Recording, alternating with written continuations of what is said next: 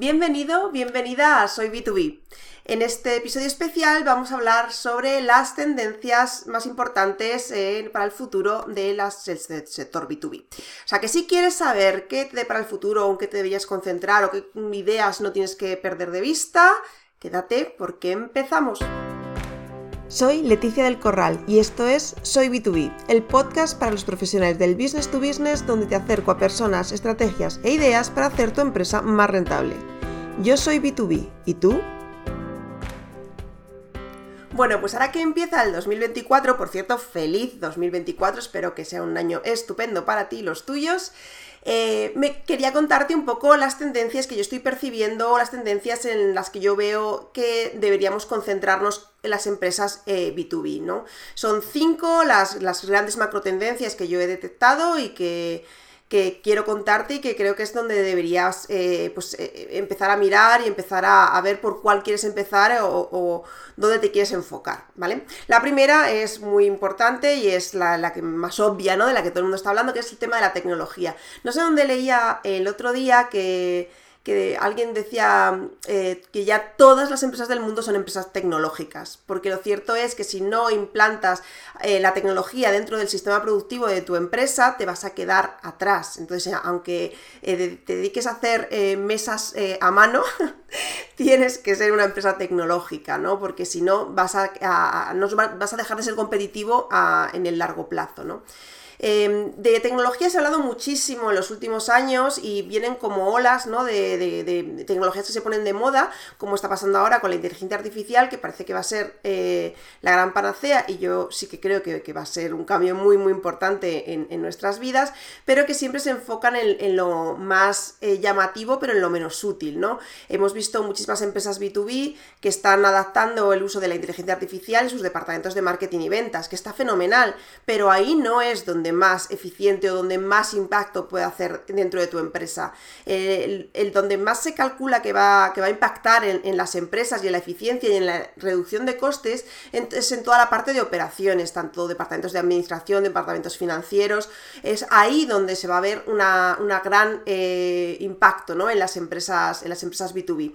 Y tampoco tenemos que olvidarnos de las anteriores eh, tecnologías, que son tecnologías más maduras, pero que siguen siendo muy, muy interesantes interesantes sobre todo para, empresas industriales, ¿no? Como puede ser el Internet de las Cosas, blockchain o, eh, o todas las diferentes Industria 4.0, Industria 5.0, ya no sé por qué número van, ¿no? Pero, pero todas estas eh, diferentes tecnologías y su aplicación a tu caso concreto es eh, algo que no puedes perder de vista porque va a ser muy importante y de hecho va a ser definitivo en los próximos años para asegurar tu productividad y para asegurar tu competitividad como, como empresa y más en un mercado global como en el que estamos.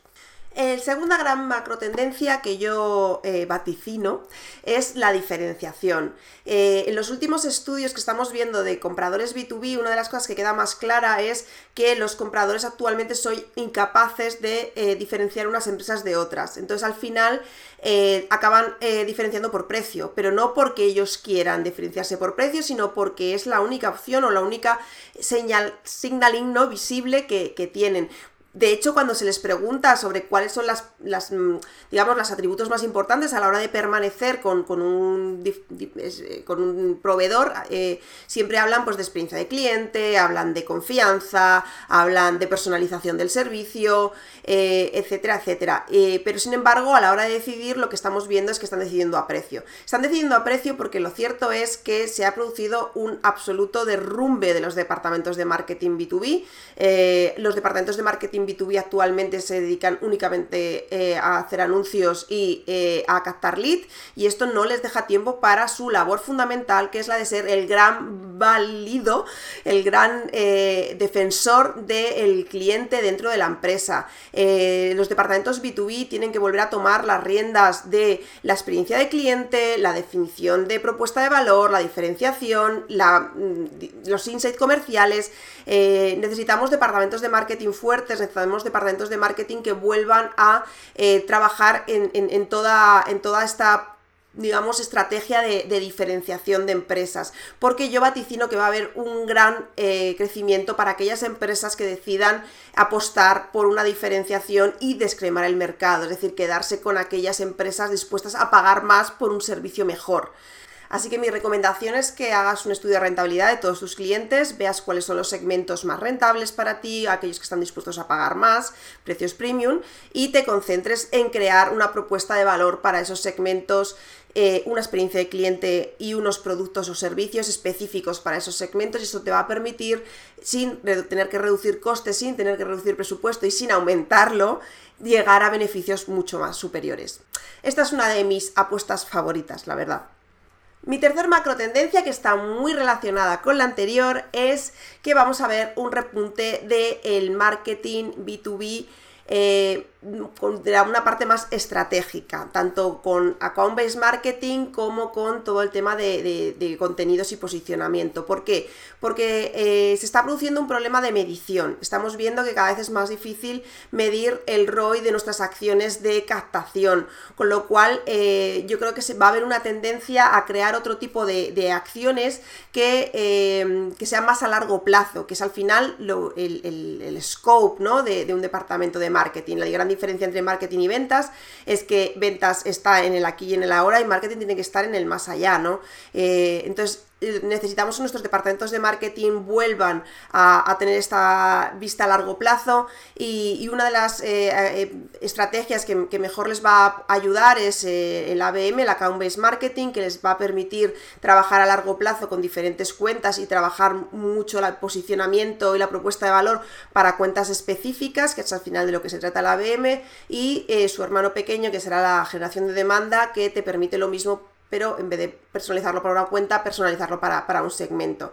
Entonces yo creo que, vamos a ver un aumento de la inversión en estas estrategias más a largo plazo, en estas estrategias eh, menos eh, enfocadas a la captación inmediata de leads.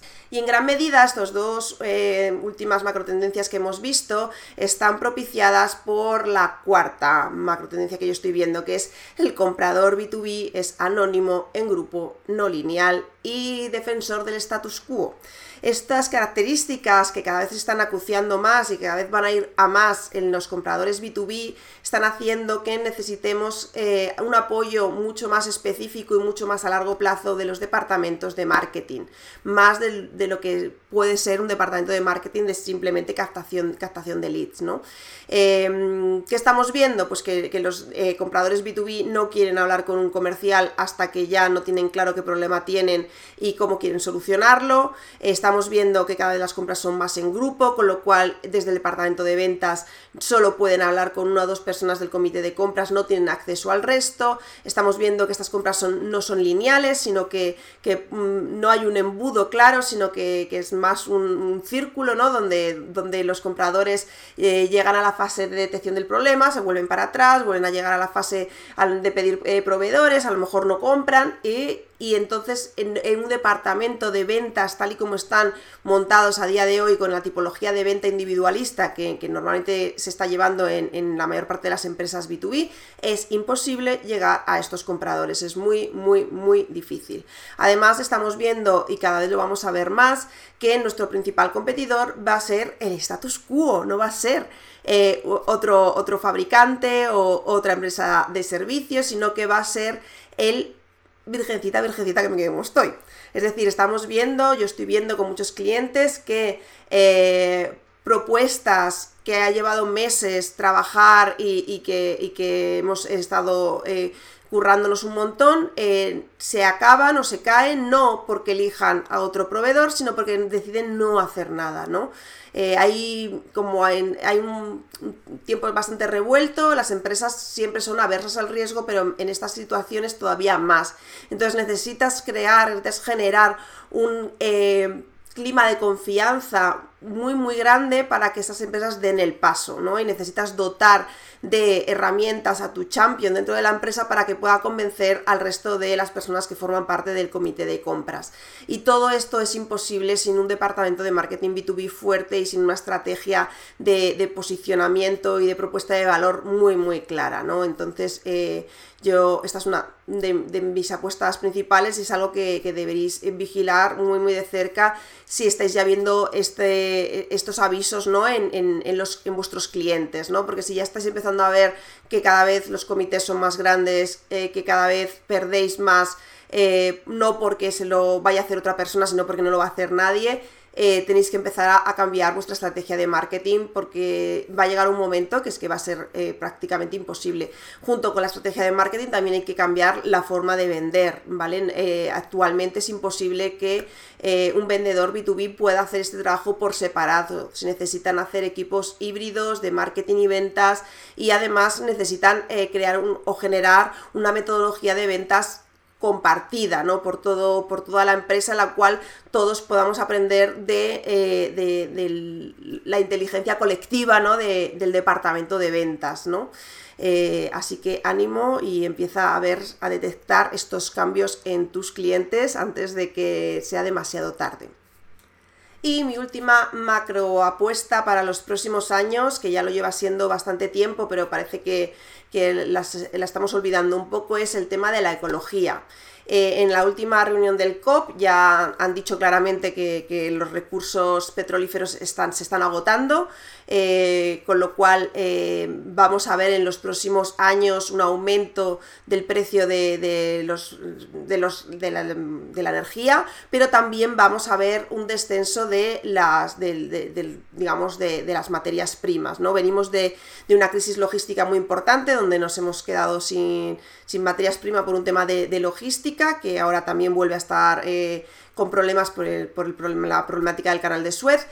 Eh, y yo creo que vamos a ver durante este año eh, los primeros avisos de que se puede tener problemas con, esta con esta llegada de, de materias primas. Por lo tanto, es muy importante que las empresas B2B especialmente empiecen a pensar cómo puede ser su futuro con un coste de la energía muy alto o con eh, materias primas muy reducidas, ¿no? Y empezar a ver eh, propuestas de economía circular o cómo podrían eh, reutilizar ciertas materias primas para, para poder seguir siendo competitivos. Yo siempre, siempre lo digo, el sector B2B, en el sector B2B somos el canario de la mina. Cuando el sector B2B empieza a dar avisos, empieza a tener problemas, eh, dentro de, poco empezará el sector B2C.